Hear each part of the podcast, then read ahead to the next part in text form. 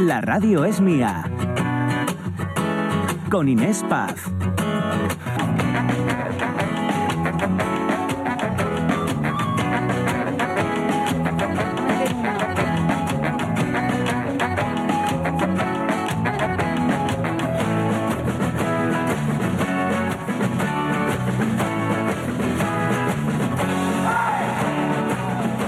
Aquí seguimos, la radio es mía, 12 y 14 minutos de la mañana y hoy estamos hablando de muchas cosas. Enseguida se van a pasar por aquí las flamantes ganadoras del AMAS Disco Folk, las componentes del grupo Seis Reales y ya verán qué maravilla, qué maravilla de mujeres, ¿eh? menuda energía.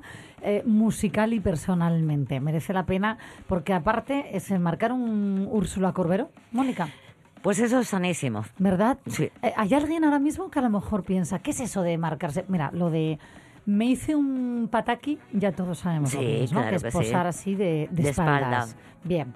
Eh, pues al- ahora ya se dice lo de mm, se marcaron un Úrsula Corbero. Qué bonito, ¿eh? A mí me encanta. acuñar algo tan chulo, porque la actriz Úrsula Corberó nos hicimos eco en este programa mm, cuando ganó un premio por su interpretación en una serie y demás a, a mejor actriz Hmm. recientemente.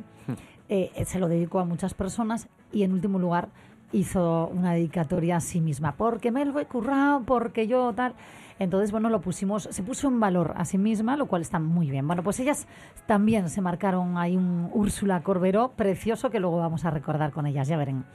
En fin, hablamos de esto, de muchas cosas. Enseguida picamos a la puerta de nuestra psicóloga Cristina Suárez, que hoy nos ayudará a, al menos intentar ser personas resilientes ¿Saben qué es esto de la resiliencia? Enseguida hablamos de ella.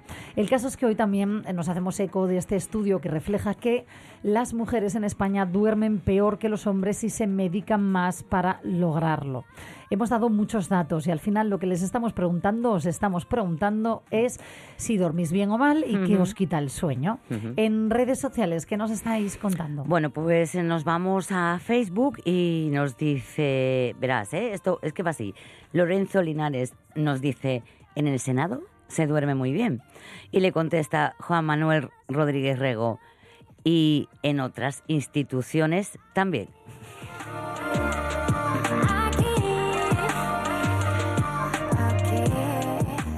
Oye, y esta que suena, Itana, dormirá bien. No sé, pero qué bien canta, eh, qué bien A mí me canta. encanta, pero creo que sí, que ella duerme perfectamente, gracias a, a ella misma. Eso. Qué maldita suerte que tenía. Yo no te pude escribir, no pude hablar. Sabes que yo Seguimos con Rubén Cardín Sánchez. Buenas, ya dormía mejor que duermo, pero no me quejo, ya estoy jubilado, pero sigo levantándome a las 8 de la mañana. Qué pena. así Silvino Vázquez, buenos días, gente. Soy de dormir poco. Y eso que tomo pastilla, pero me levanto a las seis y media de la mañana. Y eso que estoy jubilado. Bueno, gente, que paséis buen programa si os quiere.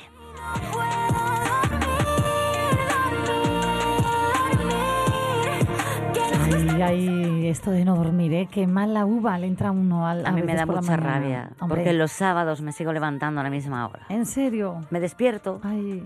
Bueno, 608-920-792 por si nos queréis también dejar notas de voz, como han hecho ellos. Venga, vamos con un audio. Buenos días, pues mira, yo duermo bastante bien. Lo que pasa es que me despierto todos los días a las 6 de la mañana y me da mucha rabia porque ahora, como ya no tengo que estudiar, pues digo, va, con levantarme una hora más tarde a las 7 estaría guay. Pero bueno, debe ser que ya tengo ese hábito y, es lo que hay. Y bueno, tengo que contaros que cuando tuvo Samu aquel episodio de bebé, me tiré cinco meses durmiendo una hora al día. Era llegar la noche y incapaz de conciliar el sueño. No podía dormir con la ansiedad, fue horrible. Luego ya volví a dormir. La mami que tiene un bebé, las que lo habéis pasado, sabéis lo que es. A un besín, que tengáis buen lunes.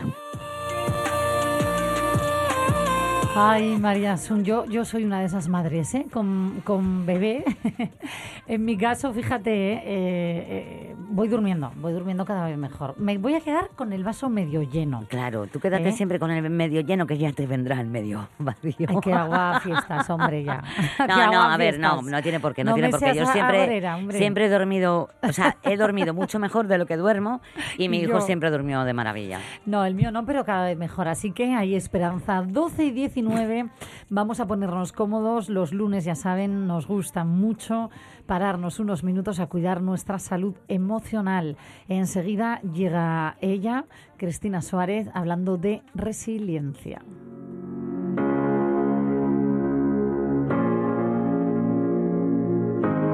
He tenido días mejores que hoy. Desperté en la mañana y no tengo ilusión. No he respondido a nadie no me ha dado el sol. ¿Será que no soy yo? ¿Será que no soy yo? He visto la muerte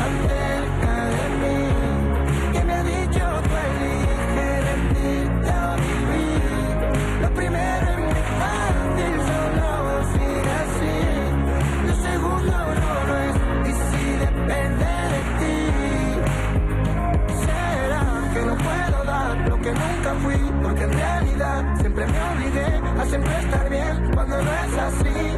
Porque no soy perfecto y sé que siempre me escondo. No permito ni fallo y me obligo a sonreír. Soy el único que suma peso en mis hombros y ya no aguanto así, porque no soy así. Pero he visto a la muerte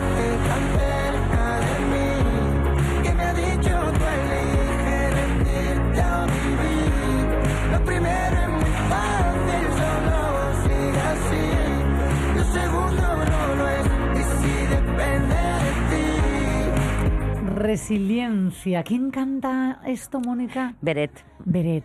maravilloso. Eh, eh, y hombre, nos ha venido fenomenal porque Mm. justo hoy hablamos con Cristina Suárez, nuestra psicóloga, de eh, eso, de la resiliencia. ¿Qué tal, Cristina? Muy buenos días. Buenos días, ¿cómo estáis? ¿Has Muy bien. dormido bien? Hoy os hago a todos la misma pregunta. Pues sí, mira, esta noche he dormido bien. Mira qué bien. Yo que me alegro. Yo que me alegro. Oye, eh, vamos a definir en primer lugar, porque no todo el mundo tiene por qué conocer ahora mismo eh, qué es la resiliencia. Venga, vamos allá. Es una palabra que no es muy bonita ella en sí, pero que sí que lo que define a mí me parece que es maravilloso, que es la capacidad que tenemos de reponernos ante la adversidad, de salir fortalecidos de una situación dolorosa. Eso sería la resiliencia. Sí, hombre, entiendo que, vamos a ver, hablamos de esto en cualquier momento, está bien hacerlo, ¿no? Pero viniendo de una semana como la que venimos, con lo que ha ocurrido en Valencia, con ese incendio, uno a veces piensa, eh, la resiliencia es capaz incluso de sobreponer a una persona, de hacer que pueda seguir con su vida, eh, sobreponerse a algo tan, tan, es que no sé ni cómo describirlo de verdad. tan catastrófico, sí, porque lo es, lo es. Pues eh, increíblemente, eh, sí, tenemos esa capacidad, ¿no? Y de hecho, revisando un poco nuestra historia, en la, la humanidad ha pasado situaciones catastróficas siempre, ¿no? Y siempre ha hecho frente a ellas. Entonces, es verdad que en la vida siempre hay momentos difíciles y, bueno, pues vamos a necesitar esa flexibilidad para poder adaptarnos a ellos. Pero sí, eh, tenemos una fortaleza interior casi, casi, casi, casi infinita. Oye, una cosa, porque es verdad que no podemos evitar ¿no? que ciertas eh, cosas ocurran, Así es. em, pero sí eh, podemos, no sé si evitar, pero elegir, ¿no? Cómo nosotros las vivimos o cómo nos sobreponemos a ellas. Entiendo que es aquí donde la resiliencia, que no sé si es una actitud, una aptitud o, o cómo definirla, entra en juego, ¿no? Sí, eh, pues sí, así es. Es verdad que hay veces que este concepto de que la vida es injusta de repente con alguien, ¿no? Eh, ese concepto de injusticia no permite que se desarrolle la resiliencia. ¿Por qué? Porque en la vida siempre hay momentos dolorosos y tarde o temprano a todos nos van a tocar esos momentos dolorosos. Entonces no se trata de que es resiliente es que no sufre o, o, pone buena cara aunque esté en un momento de dolor. No es eso. Es que esa persona que sí que es resiliente es capaz de entender que eso es un momento, que eso es algo transicional, que es verdad que la vida no es justa en muchas ocasiones, pero mm. que necesita reponerse de esa situación y necesita eh, avanzar.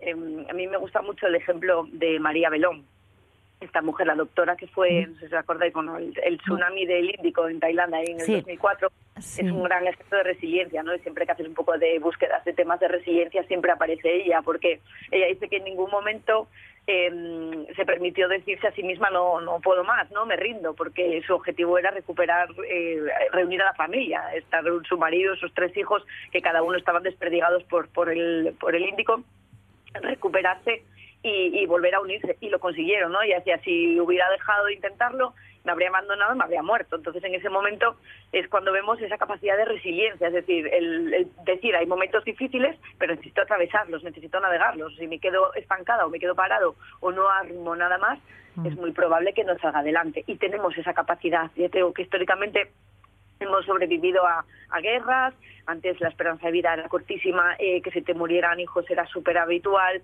es decir, históricamente venimos con esa fortaleza de serie, ¿no? Entonces, yo siempre digo que es necesario que confiemos en que la tenemos. Es verdad que luego hay que sacarle brillo, que hay que pulirla, que hay que practicarla para que se siga desarrollando, pero hay, hay una frase así muy típica de las, de las abuelas, ¿no? Que es que, que no te dé Dios lo que tu cuerpo pueda aguantar o algo así. Y es verdad, porque al final podemos, podemos aguantar. Hoy la de Dios aprieta pero no ahoga, es verdad, ¿no? Hay muchas Sí, pero yo escuché muchísimo más la otra, la, primera que ha dicho, la de que, el que Dios no te dé todo lo que tu, cuerpo, puede, aguantar. Sí, sí, sí. Sí, porque es, verdad, pues al final tenemos esa capacidad. Somos resilientes por naturaleza, pero es verdad mm. que en algunos momentos esa resiliencia se ve bloqueada por, si, por, por una situación de dolor muy, muy fuerte pero tenemos capacidad. Pues vamos a sacarle brillo. Me gusta mucho esto que dices de, eh, por naturaleza, mm, somos resilientes. Bien. Por naturaleza, eso Exacto. Entonces ya hay esperanza, ¿no?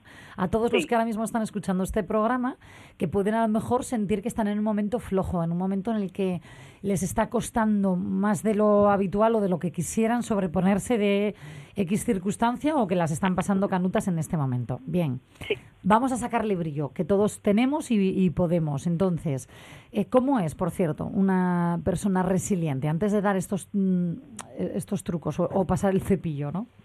Vale, bueno, me gusta definir persona resiliente, pero es verdad que también nos tenemos que permitir en algunos momentos en nuestra vida em, no, identificarnos con ello, ¿no? Quiero decir, por ejemplo, estás atravesando un fallecimiento de un familiar o estás atravesando una situación muy compleja y en esos primeros momentos dices que quiero ser resiliente, es que tengo que serlo. como un poco de permisos, ¿no? De decir, eso va a llegar y, y voy a poder hacerlo, pero como un poco de compasión también con esa situación que estamos viviendo en esos primeros momentos a lo mejor de más dolor. A medida que van avanzando los días, pues ahí es cuando tenemos que empezar a echar un poco la mirada atrás y buscar eh, en el histórico, ¿vale? Que, de qué otras situaciones hemos salido. Las personas resilientes hacen eso, buscan en el pasado qué, qué he hecho en esta otra situación en la que lo pasé mal, en la que pues me echaron de un trabajo, se murió un familiar, en la que pues económicamente tuve un apuro, en la que me diagnosticaron una enfermedad. ¿Cómo lo superé? ¿Cómo, cómo lo afronté? ¿En qué me apoyé? En quién me apoyé. Me apoyé en determinadas personas o me apoyé en el deporte o me apoyé en la música. Eh, ¿Qué me ayudó? ¿Cuáles fueron mis mimbres? ¿Cuáles fueron mis estrategias en aquellos momentos? Yo creo que ese es como el, el, el tip fundamental de una persona resiliente, no buscar atrás en su propio argumentario de, de situaciones exitosas. ¿Qué hice ahí? ¿Qué me ayudó? ¿no? Esa es como la primera de todas. Claro, claro, claro. Sí, sí, es muy importante, fíjate, también el buscar esos apoyos, ¿no? El recordarlos que has dicho, identificar en qué me apoya, en la música, en el deporte, en utilizar ese bastón de nuevo, ¿no? Claro, sí, porque si te funcionó una vez es muy probable que ahora que a lo mejor estás un poco bloqueada por el dolor no lo puedas ver, pero si te funcionó, pruébalo, inténtalo, porque es muy probable que ahí esté parte de esa recuperación o de, ese levantamiento otra vez, ¿no? Y las personas resilientes por lo general aceptan esta parte injusta de la vida. Al final es lo que hablamos, ¿no? Hay momentos duros y a todos en mayor o menor medida nos van a tocar. Con lo cual mm, no viven en las situaciones injustas como cómo esto a mí, ¿no? Cómo me ha venido esto, sino que es parte de la vida que nos vengan cosas, a todos en mayor o menor medida, lo que digo, nos han venido o nos van a venir sucesivas además, con lo cual es esa capacidad de verlo como no una injusticia, sino como parte de la vida y parte de lo que me tengo que reponer como humana. Claro, claro. Oye, ¿sabes lo que está pasando, Cristina? Eh, maravilloso ahora mismo mientras hablamos. Que hay un oyente que nos está escuchando. Desde aquí le mando un beso enorme a Marcos Simón, que, mm, que con esto de la resiliencia, eh, fíjate.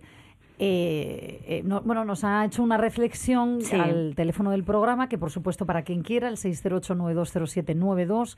Eh, ¿Y qué es lo que nos dice, Mónica? pues dice que después de la pérdida de, de la cabeza de mi hija, eh, la muerte de mi madre, tío, mi perra, trabajo, confianza personal, la pareja, hoy en día, o sea, hoy día soy más resiliente si cabe. Me quiero vivir. Las cosas no son como son, son como somos. Y además hace, mm, se hace eco de una cita de Bertolt Brecht que dice, hay hombres que luchan un día y son buenos, hay otros que luchan un año y son mejores, hay quienes luchan muchos años y son muy buenos, pero hay los que luchan toda la vida y esos son los imprescindibles. gracias, gracias eh, Marcos Simón. Eh, efectivamente, hombre, a nuestro oyente le, vinieron maldadas, desde luego. Como haya sido en un corto espacio de tiempo, que es lo que parece, tremendo. Eh, pues, ayúdanos. acontecimientos de los más traumáticos, ¿no? Que la pérdida de un hijo es verdad que es una de, los, eh, de las situaciones más traumáticas que existe en la vida de una persona pero fíjate, ¿no? La lectura que, que consigue sacar y, la valentía y la resiliencia que hay ahí, como bueno, esto me ha venido, me ha pasado, no lo puedo modificar ni lo puedo evitar y necesito avanzar, necesito, necesito seguir. Un poco como ponen también mucho em, cuando se buscan temas de resiliencia, ponen siempre el ejemplo del junco, ¿no? Que, que te doblas pero no te acabas rompiendo, vuelves a tu posición, vuelves a tu posición, yo creo que vuelves a tu posición como, como con más flexibilidad, si cabe, porque ya te han venido, ya has visto lo que era verte ahí, ¿no? Y has aprendido un poco cómo afrontarlo. Entonces, la verdad que muchísimas gracias por compartir porque, bueno, me parece, eh, pues sí, una situación dolorosa, pero maravillosa la, la, conclusión que le ha sacado. Totalmente. Oye, em, Cristina, a ver, porque hablabas también de la resistencia, ¿no? De resistir ante la adversidad. Sí, un poco en la línea de lo que comentábamos de María Belón, ¿no? Esa resistencia ante la, inmediatez de decir, lo dejo todo y lo tiro porque no puedo superar este dolor o no puedo seguir adelante con tanto sufrimiento, abandono. Em, entonces, esa resistencia a ese eliminarme ese dolor de manera inmediata, sino que sé que esto lo tengo que atravesar y, que va a ir a menos. No hay ninguna emoción que dure eternamente, no hay nada que sea para siempre y nada duele eh, tanto como duele al principio, con lo cual todo eso em, es necesario resistirlo, es necesario saber que se va a terminar. Claro. Oye, em, a ver, ¿cómo se gestiona también el fracaso? Entiendo que influye mucho, ¿no? A posteriori en nuestra capacidad para ser resilientes. Y, creo que hay una edad clave, ¿no? Eh, a partir, bueno, supongo que cuando ya el cerebro del niño está completamente conformado y demás, la lectura que se haga de determinados acontecimientos, digamos que va a influir en nuestra capacidad de que la resiliencia tenga mayor o menor brillo en un futuro, ¿no? Así es. Así es, en torno a los seis años eh, hay estudios que dicen que, los peques y las peques empiezan a, sacar conclusiones como devastadoras de sus fracasos, ¿no? Un poco pues cuando se equivocan, si lo que se acompaña eh, es un poco pues eso, ¿no? La crítica al error, la crítica al fracaso, em, acaban interiorizando como pues eso, ¿no? Como que, son, se, se, bueno, se mimetizan con el error, como soy así, he hecho esto mal, eh, con lo cual es necesario por parte de papás, mamás, cuidadores, ayudar a enfocar mucho desde que el error es humano y cuando nuestros pequeños cometan errores, poner ejemplos de nuestros propios errores también, eso nos humaniza y a ellos les permite tener referentes de, personas humanas, imperfectas, que es lo que somos, y eso les ayuda muchísimo ¿no? a poder permitirse equivocarse, con lo cual si desde pequeños nos han acompañado en ese eh, afrontamiento del fracaso y del error y nos han enseñado cómo aceptar el malestar este que, que, que, provoca el equivocarse, pues es mucho más fácil que lleguemos a ser personas más libres y más resilientes. Entonces hay papel fundamental, ya sabéis, siempre con, en la época de crianza. Totalmente. Antes hablabais, por cierto, bueno, antes hacías tu alusión, Cristina, Mónica, ¿no? Sí. A, las personas creyentes, a, esta frase de que Dios no te dé todo lo que puedas Bueno, no tienes por qué ser creyente, es que la vida es así también Bueno, pero sobre todo al hacer referencia, es que es muy viejo ese refrán, eh, Bueno, lo digo porque cuántas veces hemos oído a personas decir, no, mm, yo ya no soy creyente, ya no creo en Dios, de aquella o, e incluso ahora, ¿eh? Hmm. Porque Dios no permitiría, yo esto lo vi muy de pequeñina, fíjate, a una compañera de cole que dijo dijo, cuando nos eh, tocaba elegir entre religión o ética, ella dijo, no, no, yo me voy a ética. Dios no existe, porque si existiera, no hubiera permitido que mis padres se divorciaran. Qué pena, qué pena. Claro, es que, el uf, caso es que mezclamos cosas que no... me, me refiero a, a- a que es importante, ¿no? Aceptar eh, como que es así, que es parte de la vida, esa parte injusta también, ¿no? Pues sí, eh, al final, bueno, a cada uno le sirve lo que le sirve, ¿no? Y, y me parece totalmente respetable que cada uno se apoye en lo que en lo que pueda, en lo que quiera, Total. en un momento de dificultad. Pero es verdad que nos deja muy desprovistos de, de armas, ¿no? El hecho de pensar que va a ser eh, Dios quien te pueda solucionar esas situaciones, pues al final lo que te genera es una sensación un poco como de está todo en sus manos, yo no puedo hacer nada, estoy un poco en la pasividad o en la espera. Y crecer pensando que hay esa pasividad por tu parte y que hay esa solución divina, em, genera que cuando llegas a una situación dolorosa en la que Dios no ha resuelto y no ha ayudado, aparece esa sensación de, de, bueno de crisis de fe, ¿no? Es muy común y muy muy habitual el darte cuenta ante una situación así que Dios no ha hecho nada, ¿no? Sí, Entonces, sí, sí. es parte de la vida. El- este tipo de situaciones dolorosas que pueden ser pues de todo tipo, ¿no? Lo que decíamos, pues una traición, un divorcio para, para una familia, pues un fallecimiento, eh, puede ser eh, mobbing, puede ser bullying, pueden ser mil situaciones, cada una complicada, ¿no? La catástrofe que hablábamos al principio de Valencia, todo eso. exacto. Mm. Catástrofes, exacto. Mira, yo eh, ahora estoy en la, en la consulta privada, pero durante mucho tiempo también me dediqué al- a, lo social y ahí eh, escuché los mayores casos de resiliencia que, que hoy en mi vida los escuché trabajando con personas solicitantes de asilo político africanos, sobre todo chicos africanos que durante meses atravesaban el desierto caminando, un poco meses, un poco con esa búsqueda de, venir a España, con ese sueño de, de tener una vida mejor, ¿no? Y luego te- me contaban cómo atravesaban eh, ese- esa travesía en, en Cayuco de días. eh, en la oscuridad de la noche, en el silencio del mar, eh, sin saber qué les iba a pasar y que seguían, ¿no? Ahí nunca, nunca aparecía ese sentimiento de voy a abandonar, de esto no se mueve, de nos hemos quedado sin motor. Llegaban a tierra y con todas las dificultades que se presentaban, nada más llegar a España, seguían y seguían. Y a mí me, me parecía asombroso. Yo ya les veía en una situación un poco más de, de estabilidad, en una situación que ya estaba en un recurso de alojamiento, con, con las necesidades básicas primarias cubiertas, comida, eh, dormir y aseo, pero ahí es donde aparecía ya todo lo emocional, ¿no? Y era alucinante cómo esas personas, atravesando esos momentos de tantísimo dolor, habían sido capaces de ir aferrándose cada día a algo nuevo que les permitía resistir y no abandonar en el intento. Y a mí me, me parecían ejemplos admirables, ¿no?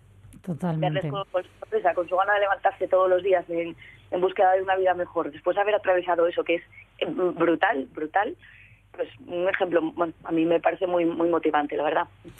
Cristina, vamos con el día a día. ¿Cómo son en el día a día ¿no? las eh, personas resilientes?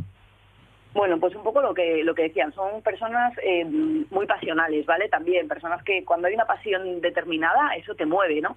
Todas estas personas que son muy talentosas, que eh, a ti que te trajo aquí, ¿no? ¿Cómo conseguiste llegar aquí? Siempre te dicen que, bueno, porque hacía lo que les apasionaba, ¿no? Entonces, tener pasión por algo, eso es tener un objetivo, ¿no? Tener una motivación en atravesar y gestionar bien los errores, un poco que ya hemos explicado, en aceptar esa parte injusta de la vida, saber que va a haber momentos en la vida eh, que van a ser dolorosos y que te van a tocar sí o sí, con lo cual eh, contar con ello. Externalizan también muy bien sus pensamientos y las emociones, ¿no? Identifican qué es lo que estoy pensando, lo ponen en común, eh, experimentan emociones y son capaces de identificarlas. Pues siento rabia en este momento, siento mucho enfado, siento mucha tristeza, siento culpa, Qué liberador eso, ¿no? Sí, es muy liberador porque aparte una vez que lo identifico, lo pongo en palabras, lo saco, la intensidad de esa emoción ya va bajando también. Y eso también nos orienta a, saber que estoy atravesando un mal momento y que necesito pues pedir ayuda, a ver a quién puedo recurrir, a quién recurrir en esos otros momentos, ¿no? Son personas que saben muy bien su red y a quién tengo que acudir, a eso, quién me ayudó en esta situación, cómo me sentí mejor en esta situación. Eh, son personas que no se identifican tampoco con, con lo que están padeciendo, ¿no? Sino que saben que es algo transitorio, que va a pasar que, que es algo que es bueno pues temporal no en la vida no hay nada eh, permanente con lo cual todos son épocas y ciclos no la vida no es mala sino que hay malos momentos en la vida. Yo creo que son personas que son capaces de ver un poco más desde este punto de vista. Claro, la- Eh, y con perspectiva, ¿no? De es- estoy sí. atravesando un mal momento, pero siempre poner en valor, de, tranquila. no, mira, hay una frase que dice mucho mi madre que a mí me encanta y os digo que es como una forma también de, de ser resiliente en el fondo, ¿no? ¿Sí? Y es nunca llovió que no parara. Sí, total. Sí, sí. Nos habla un poco de la temporalidad, exacto, de la temporalidad de que no va a ser siempre así, Me el dolor no va a encanta. ser siempre tan intenso. Yo eso sabia la recuerdo mucho, de verdad. ¿eh? En Sí. fin, vamos a entrenarla. Venga, vamos a, mm, a poner en, en práctica. ¿Qué podemos Pues hacer para sacarle brillo a esta capacidad mm, innata que tenemos todos de ser resilientes? Venga, pues lo primero identificar qué es lo que estás sintiendo a nivel emocional, Pon- poner nombre, ¿no? A la emoción que estoy sintiendo en este momento de, de un momento complicado, pues si es lo que os decía, rabia, ira, enfado, culpa, vergüenza, la emoción que sea, ¿vale? Y mm, echar la vista un poco atrás, lo que os decía antes también, ver un poco qué hice en otros momentos, en qué me apoyé, qué me funcionó, eh, preguntarme a mí misma y cuestionarme si en este momento yo no estuviera sintiendo este dolor, ¿cómo creo que lo haría? ¿O qué, qué, qué haría en otra situación eh, con menos dolor del, del que estoy sintiendo? ¿no? Un poco para ver si nos ayuda a retomar y a recolocarnos desde una posición más racional. Mm, intentar también pensar que lo que vamos a hacer em, tiene como un largo plazo, es decir, en el momento es normal que tenga mucho malestar, pero el intentar quitarme ese malestar mm, momentáneo y ya para allá porque lo necesito quitar no nos va a ayudar a largo plazo, con lo cual tener esa visión un poco más a largo plazo, qué puedo hacer que a medio plazo pueda estar un poco mejor aunque ahora tenga que pasarlo más, ¿no? Yo sabes que siempre recomiendo mucho escribir. Ay, y sí, qué terapéutico. Me encanta, vaya dos. No, no, es que es verdad. Sí, al final poner en palabras y en papel nos ayuda a que al leerlo a veces pues tomamos conciencia también, ¿no? Entonces, pues, ¿qué puedo hacer? ¿Qué alternativas se me ocurren para que en esta situación em, pues pueda salir fortalecida y pueda ir avanzando, ¿no? Pues eso, ¿a quién voy a llamar? ¿Cuándo voy a empezar a a trabajar de nuevo o eh, qué, qué deporte puedo practicar, cuántos días a la semana puedo salir para hacer esto que me gustaba, ver un poco eso, un listado de, de qué puedo hacer, ¿no? Claro. Y, y así como base, permitirse equivocarse, aceptar el malestar eh, que nos va a producir ese dolor inicial y, y equivocarse, permitirse el error, porque va a estar ahí, ¿no? Entonces, bueno, yo creo que, que esos son así como los tips fundamentales para sacar brillo a la resiliencia.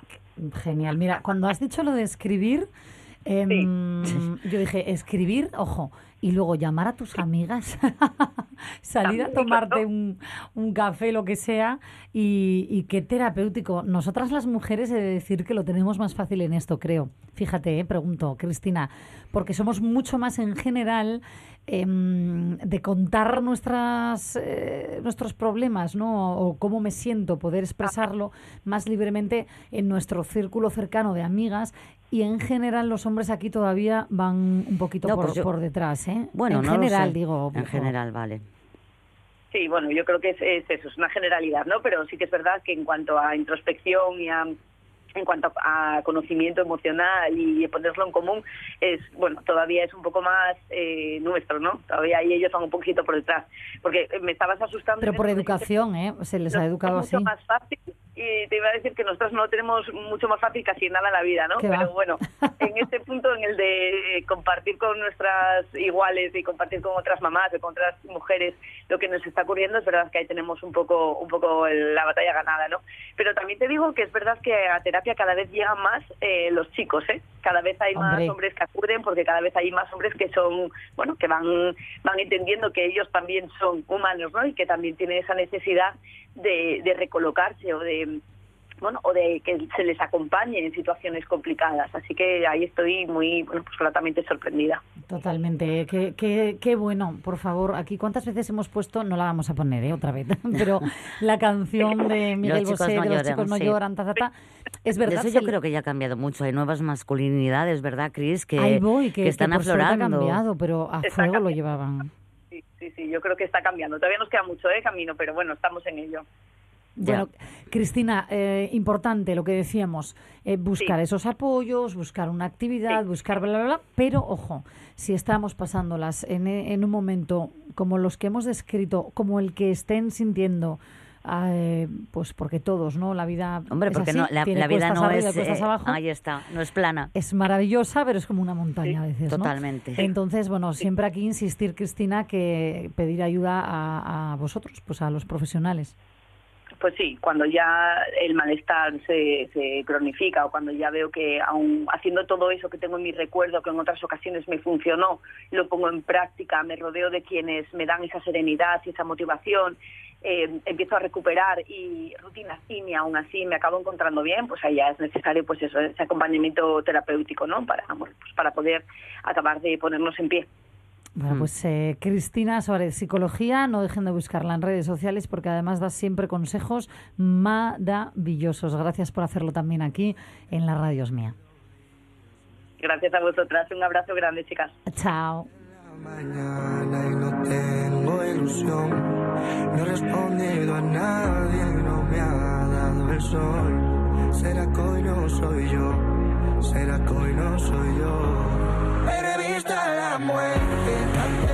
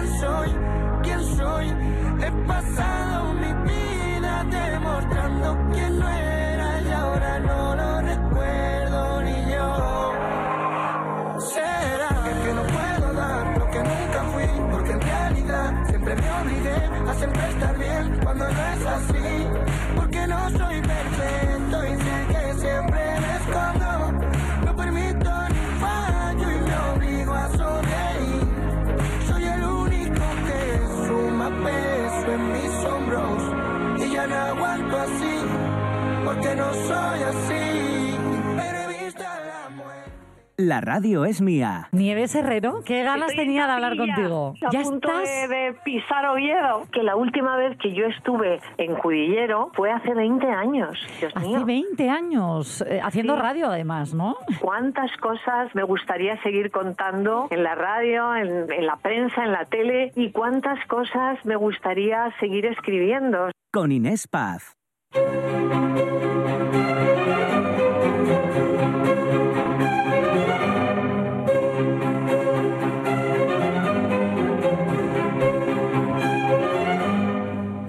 Los lunes son maravillosos, entre otras cosas, porque pasamos de una mujer eh, extraordinaria a otra que además nos lleva de viaje. Arancha Margolles, ¿qué tal? ¿Cómo estás? Muy buenas tardes, o buenas tardes, buenos días, Inés. Eh, hombre, yo te agradezco lo de lunes maravillosos por lo que me toca, pero este concretamente, en lo tocante al tiempo, Oye, pero es maravilloso que llueva, por favor. Que falta hacía que estábamos, eh, eh, ve- veníamos de, de unos meses con demasiada poca lluvia. Ahora es verdad que está cayendo la mundial, ¿eh? pero, pero es que, es que nos quejamos siempre. Es que es que yo me quejo, yo creo que tengo derecho a quejarme porque yo que teletrabajo, Inés, es que siempre va a llover, van a caer estas, tal, no el 90% del tiempo que estoy en casa trabajando, sino cuando me toca salir. Es que no Mm. puede ser. No Entonces, puede entonces, compañera, te entiendo. Quéjate todo lo que quieras, que tienes más que derecho. Eso ya es mala suerte, mala pata. Tengo carta blanca, sí, sí. Bueno, de momento estás en casina y a techo, ¿no? No, Ah. ahora mismo me pillas mm, aquí parapetada, porque está cayendo la mundial, dentro del centro comercial del Vasco. Me habéis pillado a tiempo de, de- de no sumergirme bajo el diluvio y, y Me muero. ves, Hombre, el escenario no es el ideal. Uno piensa que la radio es súper glamurosa y tal, pero uno, lo- una luego está aquí en las escaleras. mm, Mira, la última vez, perdona, eh, menos glamuroso que la vez que quisimos hablar con eh, la compañía que era premio honorífico en los premios de las artes escénicas de Asturias y se encerró en el baño del Teatro Jovellano Correcto. porque se suponía que había buena acústica y bueno, aquello es que tuvimos que cortar porque no había quien entendiera. con, con- con cariño lo digo, ¿eh? O sea que lo tuyo, créeme, podremos superarlo. Vamos allá, ¿con qué mujer? ¿A qué mujer rescatamos hoy, rescatas hoy de la historia? Pues Inés, hoy vamos con una mujer eh, muy especial y fuera de su ámbito una gran desconocida y eso que lo que consiguió ella es absolutamente inenarrable, es una cosa eh, bastante, bastante especial. Sabréis que en 1946, en plena posguerra, se creó en Asturias eh, lo que se va a venir a llamar el Instituto de Estudios Asturianos, el IDEA, que hoy conocemos como RIDEA, con esa R de Real delante desde 1992, bueno, pues con el objetivo de esta institución vinculada a la universidad de promover los estudios de la cultura, de las tradiciones asturianas, de la historia asturiana, incluido, como no, pues el idioma asturiano. Fíjate, esto en 1946 ya, ¿no? Para que luego digan.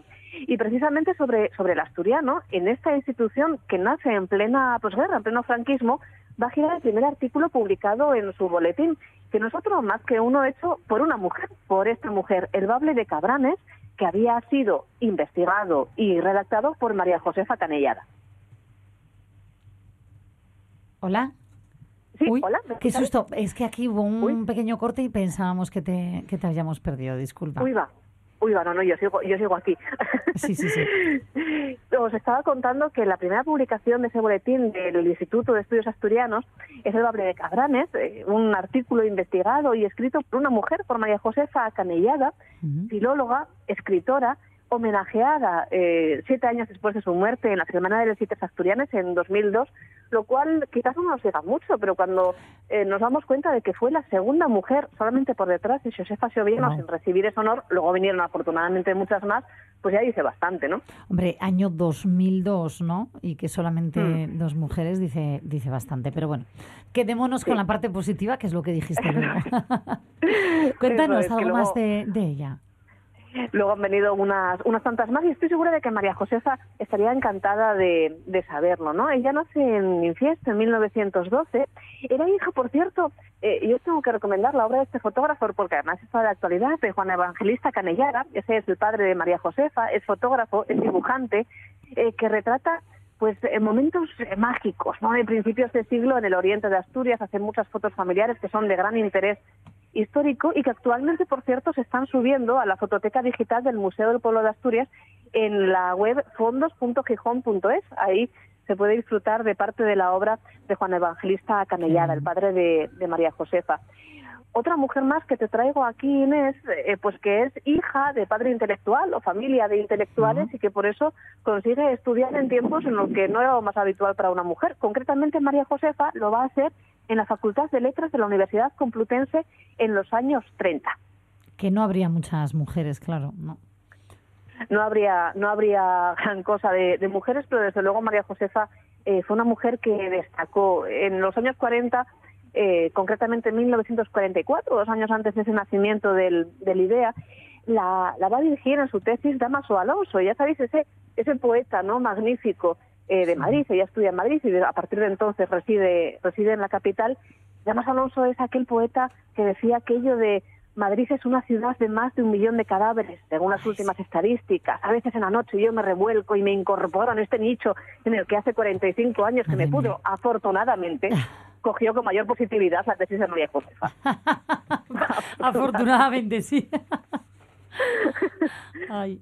¿De, de qué iba la, la tesis de, de María Josefa? ¿Lo, lo sabemos? Pues la tesis era sobre la variante dialectológica del asturiano en la zona de Cabranes, de donde procedía pues su familia, ¿no? Y es un estudio muy importante el de María Josefa Canellada, porque es uno de los primeros estudios científicos y académicos que se hacen desde la academia sobre, sobre el asturiano. Eh, Ella es filóloga, se dedica, bueno, pues a esa parte de la filología que es la dialectología, como lo va a hacer también con el castellano su marido, Alonso Zamora Vicente, eh, que, que hace su tesis eh, pues de la variante dialectológica de la- del castellano, pero en la zona de, de Mérida, ¿no? Ella eh, se dedica se dedica a ello, pero eso no es todo. Es una mujer de mente muy inquieta, afincada en Madrid, no olvida Asturias. Vamos a ver bien pronto por qué y, y cómo de importante es para la constitución de la Asturias democrática. Eh, pero antes que eso, eh, María Josefa también tuvo sus dotes, eh, sus, sus vaivenes literarios. En 1954 Inés llegó a ser finalista del premio Café Gijón, finalista, Finalista. eh, porque la ganadora fue, por cierto, otra mujer, Carmen Martín Gaite. Y ella se queda a las puertas con Penal de Ocaña. Pero fíjate qué curioso, eh, ella queda finalista en 1954, pero esta obra hasta 10 años después no se publica. Claro, por el título mm, ya entenderás que María Josefa se había metido en un buen marrón. Pues Hablaba sí, pues la de esos es que periodos sí. de los años de la cárcel en la posguerra, que claro, claro, aquella. eh, de, de hecho, además, eh, es una es una novela que en ciertos puntos es autobiográfica, porque ella había servido voluntariamente como enfermera en un hospital eh, militar.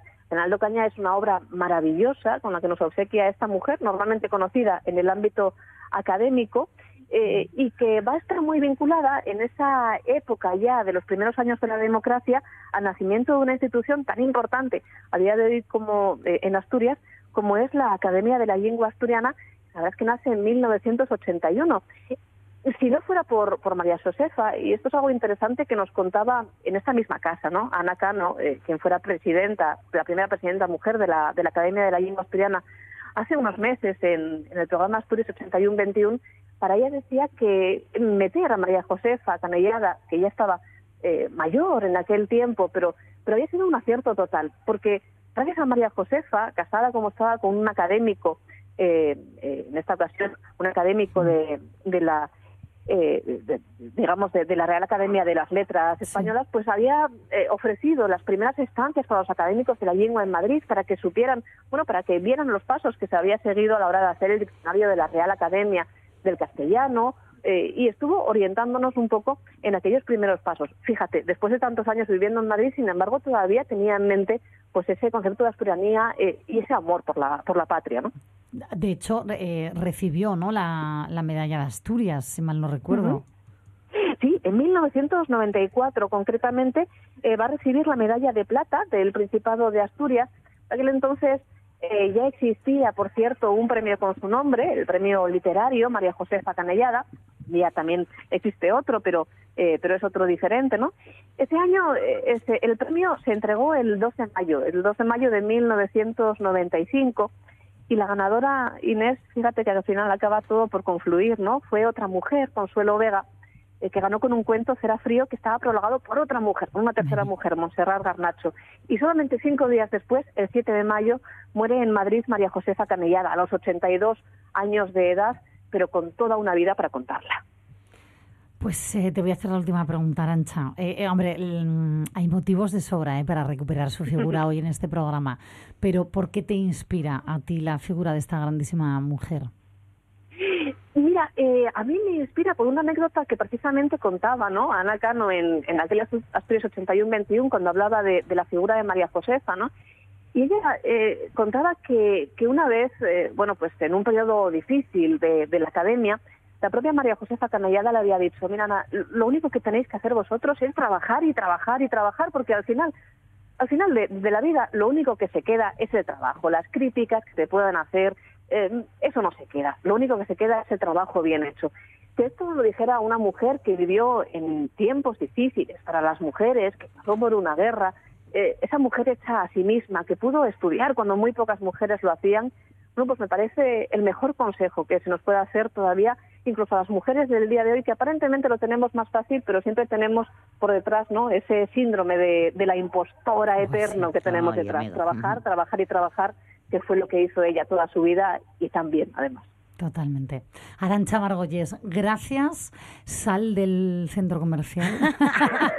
Pero hazlo No con paraguas, por favor. Aquí está, aquí está muy sequito dentro, ¿eh? yo creo que igual me quedo a vivir aquí hoy. No se está mal, no se está mal. Oye, muchísimas gracias, de verdad. Que disfrutes del lunes a pesar de la lluvia. a pesar de todo. Muchas gracias a vosotros. Un besazo. Mira, y si te quedas escuchando, te vamos a amenizar incluso más aún el lunes, porque nos vamos a hacer una pausa enseguida con nuestros compañeros de los informativos de RPA.